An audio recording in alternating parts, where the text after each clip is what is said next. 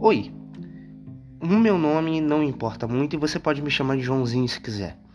Eu tô aqui para falar rapidinho em um minuto o que é o Van Filosofia, na verdade, o que ele não é. É mais fácil definir pelo não do que pelo sim.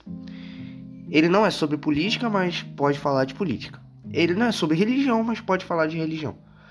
Ele não é sobre tema, não é sobre cotidiano e ele não é sobre ideologia. A gente não fala das momentaneidades do mundo.